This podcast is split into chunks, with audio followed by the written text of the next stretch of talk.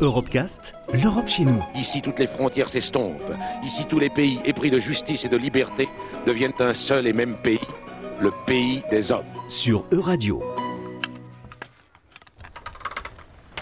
Nous sommes au jardin des Pierres Bleues, à Vey, en Loire-Atlantique.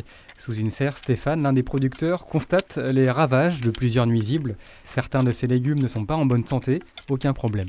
Donc là, on voit des choux chinois bien attaqués quand même par les limaces et, euh, et la noctuelle. Euh, une petite chenille euh, qui, est- qui est dans le sol à peu près au mois de septembre. Donc là, elle a fait quelques ravages quand même. Bon, c'est pas si grave. Euh, on a ramassé du chou chinois quand même et euh, pas de traitement, rien. On est juste un peu désolé de ne pas avoir euh, des beaux choux chinois. Mais les bestioles ont le droit de manger aussi et donc du coup, euh, tout va bien quoi. Là par exemple, il y a un chou là. Alors si je l'ouvre un peu, bon ben là il y a du monde là-dedans déjà. hein. Euh, là il y a un perce-oreille. Alors lui il est sympa parce qu'il peut manger des, euh, pucerons, mais quand il est en grand nombre, il n'est pas très sympa parce qu'il va faire des trous aussi dedans. Bon ben là c'est un beau chou chinois, il n'y a pas de noctuelle. Le traitement pour moi c'est du temps de travail en plus, donc euh, moi je préfère euh, planter un petit peu plus, parce que ça c'est euh, une fois qu'on y est, eh ben, ça va vite, et revenir sur une culture pour avoir le 100% euh, de la culture, ça c'est pas le but de l'opération. Nous si on arrive à, à récolter 80% de ce qu'on a planté, ça nous suffit et on passera l'année quand même quoi. On considère que si le sol va bien, on aura euh, des légumes qui vont euh, se défendre un peu plus tout seuls et puis euh, qui vont faire leur vie. Là par exemple les épinards, ça fait déjà deux coupes qu'ils ont eu quoi, encore une troisième. Et puis après ben, ils commencent à fatiguer, ça fait 3-4 mois déjà qu'ils sont là. Ça va être la fin, pour eux et il y aura, autre chose derrière. Par exemple, ben ça, là on a une belle pourriture sur le chou chinois. C'est un genre de, un genre de mildiou quoi.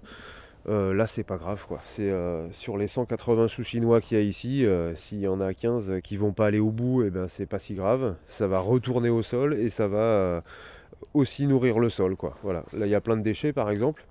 Et ben ça, on va pas mettre ça à l'extérieur. Ça serait dommage de gâcher ça. Ça, ça va revenir au sol et les bactéries, les vers de terre vont s'en charger pour refaire vivre le sol quoi dans les haricots verts l'été. Sur une planche de haricots, il y a trois rangs. On va avoir un pied de haricot qui, va être plein de, pucerons noirs et ceux d'à côté n'en auront pas. Quoi. Il y a des maraîchers qui vont euh, enlever ce pied de haricot. Nous, euh, c'est pas tout le temps. On arrive à le laisser aussi. Et aucun euh, puceron ira euh, chez le voisin. Quoi. Moi j'ai l'impression que les végétaux ils se font attaquer par euh, des, euh, nuisibles dès qu'il y a euh, de la dès, qu'il y a qu'une seule plante qui va être euh, produite sur, euh, sur des hectares. Quoi.